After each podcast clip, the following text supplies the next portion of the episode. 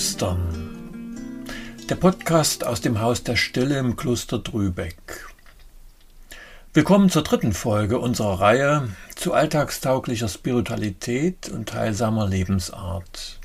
Unser Thema heute Zerstreuung und Sammlung.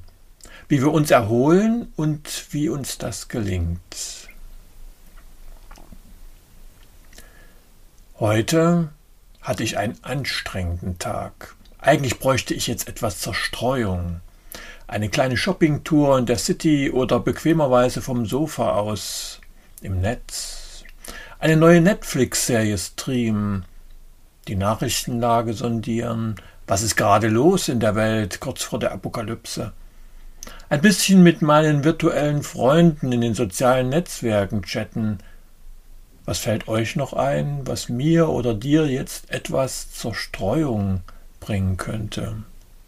Vielleicht hat ja jemand auch noch eine Spielekonsole oder mal schauen, was meine Lieblingsinfluencer auf Instagram oder YouTube so treiben. Jetzt fällt mir aber langsam wirklich nichts mehr ein. Ja, Zerstreuung. Brauche ich die? Ich muss zugeben, nach einem anstrengenden Tag ist die Versuchung bei mir schon groß, etwas Zerstreuung zu suchen. Ich hatte eine Bekannte, die sich nach einer stressigen Woche immer ein paar neue Schuhe oder ein schickes Kleidungsstück kaufte, als Belohnung sozusagen. Ich kenne auch diesen Belohnungsimpuls. Als leidenschaftlicher Pilger und Naturerkunder stöbere ich gern nach einem anstrengenden Tag vom Sofa aus, im Netz nach der ultimativ leichten und funktionalen Regenjacke, den noch griffigeren und fußschonenden Laufschuhen, dem optimalen und multifunktionalen Pilgerrucksack und anderen sinnvollen Dingen, die einfach noch besser sind als die Dinge, die ich schon habe. Und ich schaue auch mal ganz gern bei Netflix vorbei, was da Neues ist. Ich will dir jetzt kein schlechtes Gewissen einreden, weil du hin und wieder etwas zur Streuung suchst. Mir geht es darum zu reflektieren, was Zerstreuung mit mir eigentlich macht, wie viel mir gut tut und ob die Gegenbewegung, die Sammlung in meinem Leben ausreichend Raum hat. Inmitten einer Kultur der Zersplitterung braucht es Zeiten der Sammlung. Sammlung und Zerstreuung. Das sind zwei Wörter, die etwas Gegensätzliches ausdrücken, und doch stehen sie für eine Bewegung, mit der wir aussteigen aus der fremdbestimmten Betriebsamkeit. Wenn ich von Arbeit und Aktivität gestresst und müde nach Hause komme, kann ich mich zerstreuen oder auch sammeln. Manchmal wäre es auch das Beste, erstmal zu schlafen. Meine Beobachtung dazu, der heutige Mensch bevorzugt die Zerstreuung, weil es erstmal einfacher ist und man sich einfach unterhalten und berieseln lassen kann. Außerdem wird der Mensch regelrecht dazu gedrängt, umworben, ja manipuliert, um sich so viel wie möglich zu zerstreuen. Die ganze mediale Industrie lebt davon. Doch wie das Wort Zerstreuung bereits sagt, es wird da vieles ausgestreut und in meine Gedanken und Emotionen eingestreut, was zwar in der Regel schnell aus dem oberen Bewusstsein verschwindet, doch in meiner Seele nachklingt und im Unterbewusstsein weiter herumgeistert. Wie ist das nun beim Sammeln? Beim Sammeln werden die Dinge in unserem Leben und unsere Seele wieder zusammengeführt.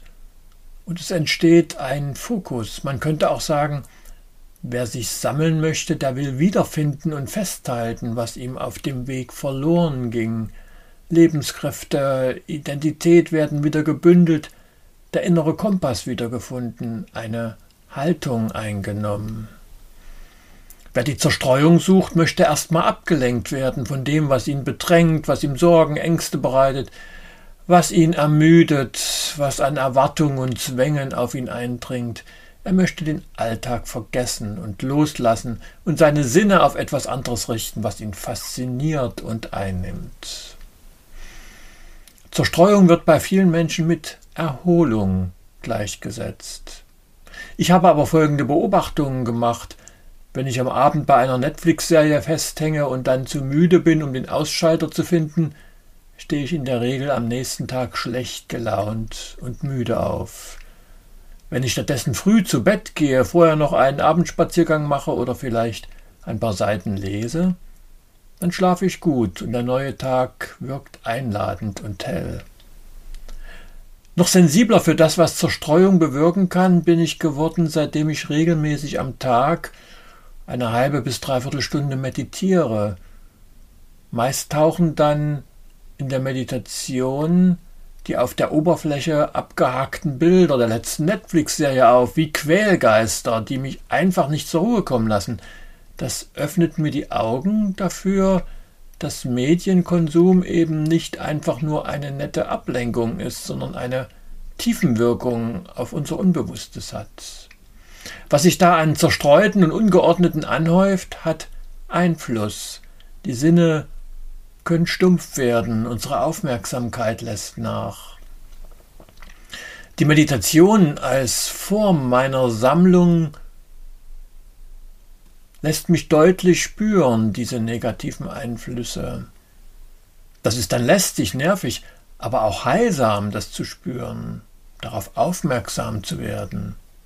Bevor Meditation uns sammeln kann, zeigt sie uns das Unverdaute, das zu viel an Bildern und Reizen, auch den Müll, der sich angesammelt hat, all das, was in unserem Unbewussten für Rastlosigkeit sorgt.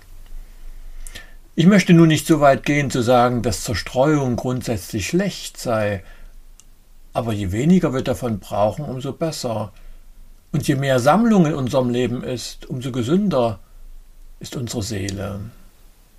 Ich glaube auch, dass es Dinge gibt, die wir sowohl zur bloßen Zerstreuung wie auch zur Sammlung nutzen können. So paradox das klingt. Der gemeinsame Besuch im Kino, Theater, Konzert mit meiner Frau, einem guten Freund, birgt für mich eher eine Qualität von Sammlung, Zentrierung, weil ich ihn einbinde in meine Beziehung, weil er zum Besonderen und nicht zum Beiläufigen geschehen wird, am besonderen Ort mit eigener Atmosphäre. Er wird zum Akt der Sammlung, weil ich mich darauf vorbereite, mich auf den Weg mache, mich vielleicht schick anziehe, auf den Weg zu einem nicht alltäglichen Ort und es zum gemeinsamen Erlebnis werden lasse. Das nimmt ihm seine Beiläufigkeit, es gleicht dann eher einem kunstvoll arrangierten Festessen und nicht einer Pizza, die ich mir von Lieferando kommen lasse und nebenher mampfe. Möglichkeiten der Sammlung gibt es viele. Es ist eine Frage, wie ich mein Leben ja arrangiere und wo ich sammelnde Momente in meinem Leben zulassen, generieren kann. Vor dieser Aufnahme saß ich mit meiner Frau am Küchentisch zum Essen.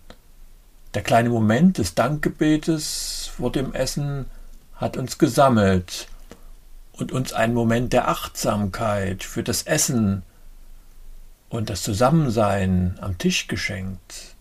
Nach dem Essen bin ich nicht sofort aufgesprungen, um diesen Podcast fertigzustellen. Ich habe noch eine Weile aus dem Fenster in den Garten geschaut, wo sich die Sträucher im Wind wiegten und ein Spatz von einem Zweig zum anderen hüpfte. In dieses Bild bin ich für ein paar Minuten eingesunken. Für mich Sammlung, Erholung pur, eigentlich schon Kontemplation. Die elementarste Form der Sammlung, die jedem offen steht, ist das Verweilen in der Natur. Dein Leib sammelt sich im Gehen, im Wahrnehmen dessen, was dich in Gottes Schöpfung umgibt.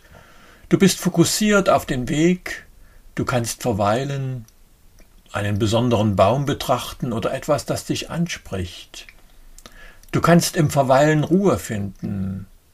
Du kannst dich selbst wieder spüren und durch die Weite um dich deine innere Enge durchbrechen. Jedes bewusste Innehalten kann der Sammlung dienen. Vor einem schwierigen Gespräch dreimal tief durchatmen, in meine Füße spüren, ein Stoßgebet zum Himmel senden, zwischendurch von der Schreibtischarbeit aufsehen und das Auge auf etwas richten, das mich sammelt, mit dem ich mich verbinden kann, die Wolke am Himmel, das Bild an der Wand, ja die Fliege auf dem Fenstersims. Oder einfach mal aufstehen, mich in ein paar Dehnübungen mit meinem Leib verbinden. Inzwischen gibt es ja sogar Apps für das Smartphone, mit denen du dich zur Sammlung rufen lassen kannst. Der Sammlung Raum geben hat für mich auch etwas mit meiner Ausrichtung dem Leben gegenüber zu tun. Es sammelt unsere Kräfte und unsere Leidenschaft, wenn wir uns von ganzem Herzen für etwas engagieren und einsetzen, wenn wir ein Ziel mit ganzer Kraft und Hingabe verfolgen, dann ist das Leben fokussiert. Viel Zerstreuung macht uns eher zynisch und unentschlossen, weil alles so ungeordnet herumliegt, die Gedanken ziellos umherschweifen und leicht zu manipulieren sind. Je erfüllter unser Leben ist von Hingabe für das, was wir tun, von Leidenschaft für ein Ziel, umso weniger verlangt es uns nach Zerstreuung. Zerstreuung ist oft auch Ablenkung von unserem inneren Elend, von der Zwiespältigkeit unseres Daseins, von unserer Müdigkeit an unserer Art zu leben. Zuletzt möchte ich natürlich noch nennen, was ich versuche, vielen unserer Gäste und Freunde im Kloster Trübeck nahezubringen. Stille, Gebet, Meditation. Das ist einfach und schwer zugleich. Damit beginnen kann jeder, aber das Dabeibleiben ist schwer und verlangt Einübung, bis es zu einer heilsamen und fruchtbaren Gewohnheit wird. Je mehr wir uns in Wegen der Sammlung einüben, umso mehr wird uns bewusst, in welche Verwirrung und Unrast uns das Übermaß an Zerstreuung bringt. Umso mehr kann sich aber auch verloren geglaubtes wieder sammeln. Überraschend Neues kann uns erfrischen und Kraft geben, ungute Muster zu durchbrechen. Sammlung und Fokussierung ist zugleich auch Reduktion, Vereinfachung, ja auch bewusster Verzicht. Ich mache nicht mehr Dinge gleichzeitig oder in ständigem Wechsel, sondern bleibe bei einem. Ich vertiefe mehr und probiere weniger. Ich nutze länger und konsumiere weniger. Ich schaue tiefer und übersehe weniger. Ich verbinde mich mit dem einen, statt mich im vielen zu verlieren. Ich verweile im Augenblick, statt immer schon auf den nächsten Reiz aufzuspringen. Der Verzicht auf Optionen schafft einen Fokus, in dem der Nährwert des Lebens zunimmt, dann kann weniger tatsächlich mehr werden. Was Menschen heute ständig zur Verfügung haben wollen, wie Smartphone, Internet, Shopping, Nachrichten etc., macht sie bei übermäßigem Gebrauch zugleich überreizt, müde, stumpf und uninspiriert. Die Flut der Informationen und Angebote, der Optionen und Zerstreuung zersplittern den Geist, machen die Seele krank. Wieder fällt mir diese wahrhaft vielschichtige Geschichte, die Jesus vom verlorenen Sohn erzählt, ein. Der Sohn, der ausziehen muss aus dem Vaterhaus, um sich in der Welt zu zerstreuen.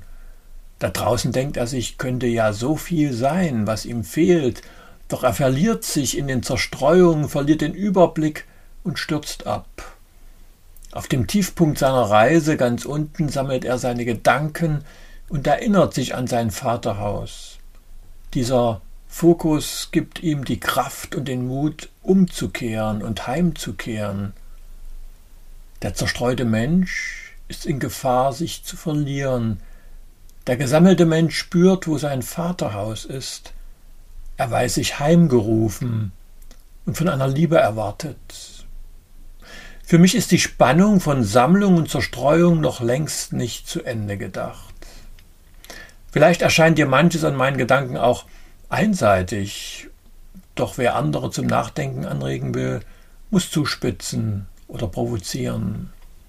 Ich wollte dich anregen, selbst einmal zu schauen, was dich da antriggert. Mit einer kleinen Übungsaufgabe möchte ich meine Gedanken beenden. Wenn du heute oder morgen durch den Tag gehst, dann frage dich immer wieder mal, Wo erfährst du so etwas wie Sammlung? Wobei kannst du ganz bei dir sein? Was gibt deiner Seele Ruhe? Wo atmet sie auf? Wo bist du ganz im Augenblick? Wenn du das Gefühl hast, so richtig gibt's da den Tag über nichts, dann solltest du dir ein paar Gedanken machen, wie du das ändern kannst. Anregungen bekommst du ganz sicher auch in den nächsten Podcast-Folgen.